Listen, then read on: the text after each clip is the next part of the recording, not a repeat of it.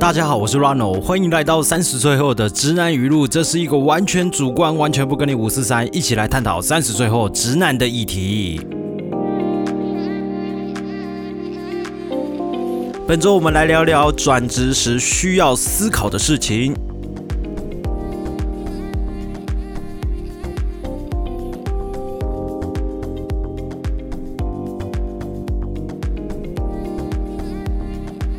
终于有夏天的感觉了。本周呢，台湾也迎来第一个台风哦。虽然只有发海上警报，并没有直接登陆到台湾来哦。希望呢，这个台风呢能够带来丰沛的雨水，而且尽量下在水库那边哦，不要造成任何的灾害，这是最完美的。能够解解台湾呃干旱的情形呢，这是最棒的啦。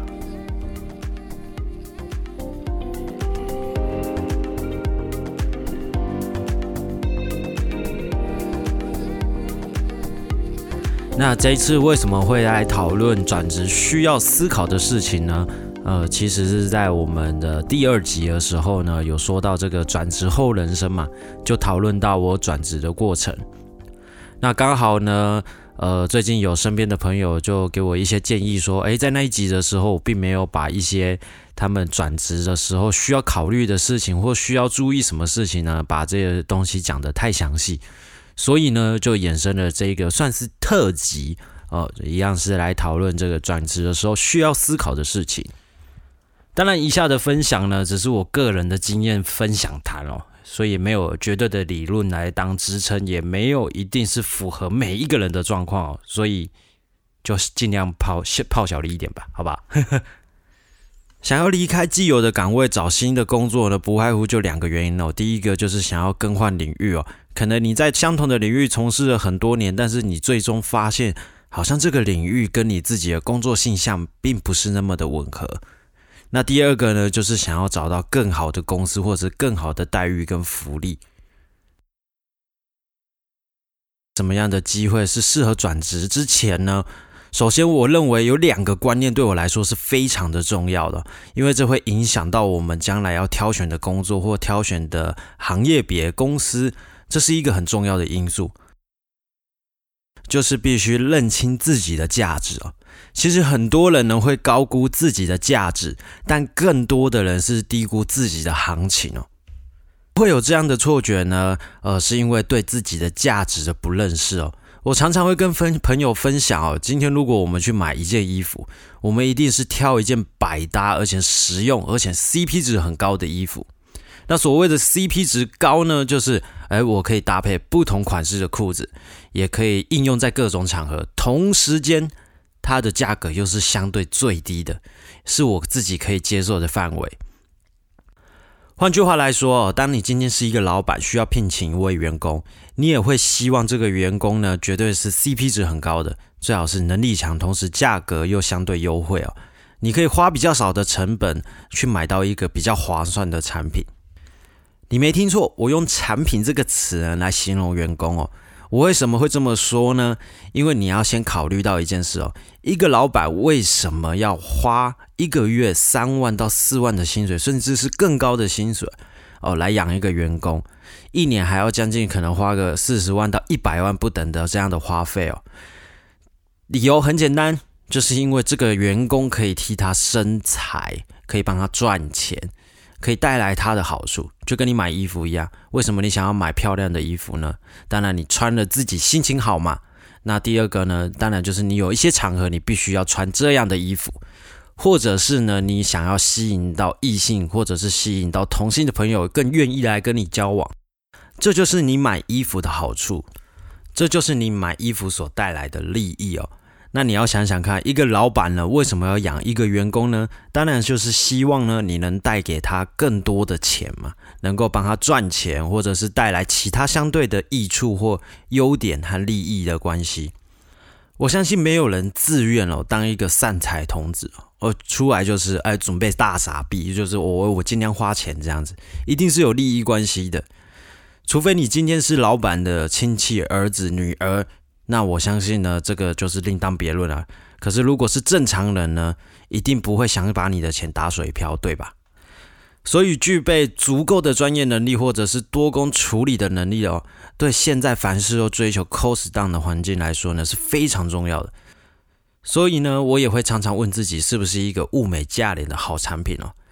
可是呢，相对有这样想法的人呢，常常也会低估自己的价值哦。同样的产品呢，当然会有很便宜的，也会有很高单价而且不可取代的精品哦。而这些精品呢，往往也是在那个领域里面呢，是一个呃领头羊，甚至是一个创新者，或者是呢，它有很强的品牌效应哦。例如说呢，现在人手一只呃智慧型手机。当讲到智慧型手机，我相信很多人头脑第一个一定会想到是什么？一定是 iPhone，对吧？那为什么我们想到智慧型手机的时候，第一个会想到 iPhone，而不是其他的品牌呢？原因有几个。第一个，因为 iPhone 的手机的界面啊、外观、包装，啊嗯，每一个都很精细，而且是每一次都在创新。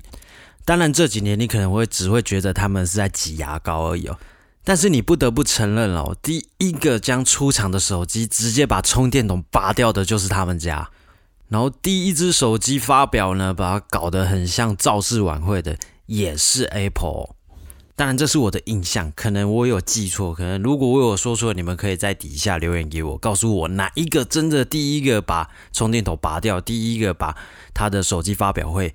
弄得很像造势晚会的，所以呢，以 Apple 的例子，我们就可以发现，第一个创新当然是很重要，这是你和一般人不一样的地方。第二个呢，就是你做事情的精细程度，这个也是你能够优于别人的地方。那第三个，我觉得更重要的是，Apple 直到现在呢，可以让你觉得它挤牙膏，又觉得它是精品的原因呢，很简单，因为它已经做好了品牌这件事哦。我相信很多人都可以做到前面两项，可能创新，可能在事情上做得很好这件事，但是往往我们会忽略第三件事情，就是我们需要为自己做品牌。那至于怎么做品牌呢？那等一下我们再来分享。那我接下来要分享是第二个很重要的观念哦，就是千万不要当愚忠。我们以前都听过一个寓言故事哦，愚公移山。说到就是每天辛勤努力啊，总有一天挡在你的前面的路障的这一座山呢，总有一天会被铲平。但以现实生活来讲，我必须跟你很诚恳的说，就算你每天很辛勤努力的工作，你的老板没看见，答案是这座山永远就挡在你前面。当老板觉得你可有可无，又觉得对你食之无味的时候，有时候不一定是你能力不好的原因哦。有时候是不是可以想想看，是你太过愚昧的忠心了？老板明明就是一个很刻薄的人，那你干嘛要在他底下一直工作呢？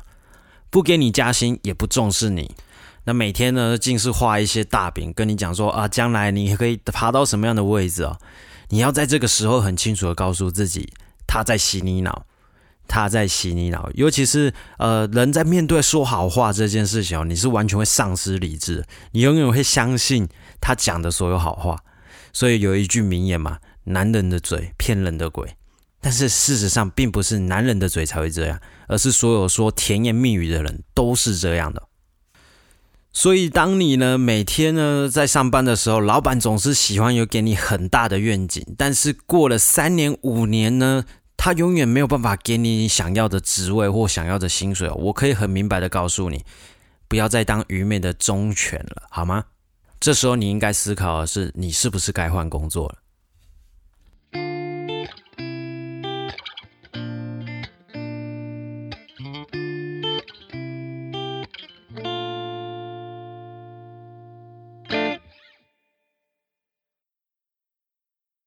为你在选择新的工作或你有考虑转职的打算呢？非常重要的两个观念，因为这两个观念呢，会直接影响到你接下来怎么挑选工作。接着呢，我们就要来谈谈，那在什么样的时机点，我要挑什么样的工作是比较好的呢？当然，就回归到第一个观念，就是呢，你先要知道自己的行情是多少，你适合怎么样的工作，或者是你有怎样理想的待遇。那怎么样才会不会错估自己的行情跟自己的价格呢？我忘记我在哪一篇文章看过，呃，如果你在同一个领域或在同一家公司待超过两年到三年的时间呢，这时候有一件事非常重要，你一定要做的事情就是你要开始上人力银行，不断的去投履历、多面试。请不要觉得这是一个很没有职业道德的行为哦，这是一个完完全全可以测试你的行情在哪的最好机会。当你开始不断的面试、不断的投履历的时候，你就会发现，呃，你的薪水呢，你可能在这个领域，在未来的五年甚至十年的价格行情在哪里哦？那有助于呢，当你真的想换工作的时候呢，你就能清楚的知道这样的合呃这样的薪水、这样的福利是不是合理的。以我自身的经验呢，我在离职的前两年，其实我就开始不断的投履历，不断的面试。那所以，我其实很清楚，如果我留在既有的行业别呢，我接下来五年，甚至是将来的十年的薪水可能是在哪里。所以我很清楚的知道说，呃，我下一份工作我找的时候，我的年资嗯适合怎么样的预算，适合怎么样的薪资和怎么样的待遇哦。同一时间呢，这也是在建立你品牌最好的时刻哦。因为透过每一次的面试，你就会发现，诶，你跟别人的不一样的点在哪里？你比人家优秀的地方在哪里？那你不足的地方在哪里？每一个品牌的建立呢，都是需要不断不断的改进哦。以我自身来讲呢，当我在面试的时候，我就发现我的语言能力非常的薄弱，尤其是在英文这一块。所以呢，我就想尽办法会去加强我的英文，那加强我自己的沟通能力。我也发现自己的优点呢，就是我的头脑动得非常快，尤其是在一些理论基础上面，我是蛮扎实的。所以这就是我的优点。同一时间，我也在建立我的品牌。所以我就很清楚的知道，说当我需要找工作的时候，我需要呈现怎么样的履历和怎么样的呃报告也好，或者是说明也好，会吸引到老板来注意我。很多人呢也会经过这些面试呢，就觉得自己需要补学历，或者是取得什么样的证照、什么样的考试。其实这些动作呢，都是在建立你的品牌。因为我们到老板面前，我们第一次见面嘛，不可能马上就知道你的工作能力在哪里，所以你需要有一个非常亮眼的，可能是学历也好，或者是工作经验也好。呃，以我之前的例子来讲的话，我就可能盖过了什么样的厂。相对而言，我也能够提出一些设计的理论的概念，让呃面试官知道说我有这个能力，我可以做这件事情。这也就是你所谓的作品集哦，能够让人家快速的知道你这个品牌的好处跟你的优点在哪。至于什么时候开始投履历最好呢？我的建议当然就是前面有讲过，你在同一家公司或者同一个领域已经服务超过三年了，你就可以尝试开始这么做。那我也不建议太短的时间你就开始去尝试，因为你可能在一年的时候，你的品牌还没建立起来，你的口碑还没建立起来，其实。一年的时候，你出去的薪资呢，大概不会落差太大，你没有办法真的测出你的行情在哪里哦。但是太长的时间也不建议。如果你在同一个领域呢，在同一家公司呢，已经待了五六年，你才开始想要做这件事哦，我觉得是有一点晚。因为你当你在投的时候，你就会开始想到说，呃，我要牺牲我的特休假，我要牺牲我的年资，我可能要牺牲我各样的优势，你反而会更不敢投。但是有总比没有好嘛，所以不论什么时候多晚，我都会建议你，其实现在就可以开始做了。如果你是一个想要转换跑道、转换到不同的领域的人，怎么办呢？那我会建议你，第一个，你还是多投履历，多投到你预计准备转过去的领域里里面呢，呃，去看看自己的行情在哪里。这时候呢，你还有三件事需要思考的。第一件事呢，我需要牺牲什么？换了一个领域呢，你要有心理打算呢，就是你过去就是一个全新的人了，全新的开始，什么都是新的，要重新学习，所以你需要牺牲什么东西呢？第一个当然不外乎就是薪水，你一定要有预期到的是，你可能换到新的领域的工作的时候，这个薪水可能没有你既有的领域的薪水来得高。第二个，你需要牺牲你的年假、你的特休假。第三个呢，你需要牺牲，可能有一些公司是有分红制度的。你需要牺牲分红这件事情，所以你需要评估好你自己需要牺牲这些之后呢，能不能生活？我认为生活是最重要的。如果你评估了生活呃这些东西牺牲完之后，并不会影响你的生活，当然我觉得就是值得考虑，继续往下一步考虑哦。第二点，你会获得什么？当然，你牺牲了年假，牺牲的薪资，你会获得什么呢？那以我自身的例子来讲呢，因为我以前的工时非常的长，可能要超过了十二小时是基本款了，所以呢，我换到新的领域的工作呢，大大的缩短了我的工作时数。呃，也不能说缩短，就是比较恢复到正常的状况，就是一天八小时的上班时间，这就是我获得的。那我获得的这些时间呢，我就可以更多的时间来做 podcast。第三点，未来这个行业会不会在十年、二十年之内不见或消失呢？我觉得这个很重要。你可以像你，如果你已经有在同领域或者是同一家公司的人呢，你可以先打听一下。这家公司或这个领域的状况，如果这个领域呢不能够保障你十年或二十年将来的工作机会哦，你随时都还要呃转换工作，我相信这是很多人不愿意乐见的。那以我自身来说呢，我就呃我自己身边是没有从事风电产业的人，所以我自己就花了很多的时间在上网做功课。我觉得做功课这件事情是非常非常的重要，因为当你做足够的功课呢，当你在转换工作的时候呢，你的焦虑感也会稍稍降低哦。当然，以上三点呢，同样适用于你如果是转换公司，但是你是留在同领域里面的人哦，只是你的内心煎熬可能会稍微没那么多一点点而已。如果你是已经面试，而且并且已经获得了录取的通知的呢，我会建议你一件事哦。你在面试的时候呢，不要急着要去接受这一份 offer 哦。为什么我会这么说呢？其实呢，呃，在面试的过程之中，当然面试官或者是老板本身呢，并不会去说明自己公司不好的地方，大部分都是说好的地方。甚至呢，有一些 HR 呢，他们的工作就是要招揽人才，那招揽人才呢，就是他们的业绩哦。所以就跟你去买车子一样哦。你去买车子，大部分的业务应该不太会跟你讲说这一台车的缺点在哪里，大部分都是讲它优点。而且很好玩的是，他们一定会给你限时优惠哦，一定是希望你马上就能够下单买这一台车。同样的，你在找新的工作呢，他也希望你马上给他回复哦。但是呢，其实你需要多一点的时间去观察，甚至是去搜寻。网络上有很多的类似面试去啊，或者是各样的评论 PPT 这些的，你可以上网去找一下这些的评论哦，来决定你是不是要继续的面试呢，或者是要接受这份 offer。千万不要因为人家跟你讲说，哦，你希望你可能在礼拜三之前回答他，你就很急切的说，我在礼拜三之前，我一定要告诉他我要去你们公司。其实我认为你可以再跟他谈一谈。其实我认为每一个公司只要有开职缺出来，就代表他有缺人哦。呃，而且应征的人其实不一定有你想象中的那么多，除非他非常的抢手，像是呃台积电这样的大公司，那当然是另当别论。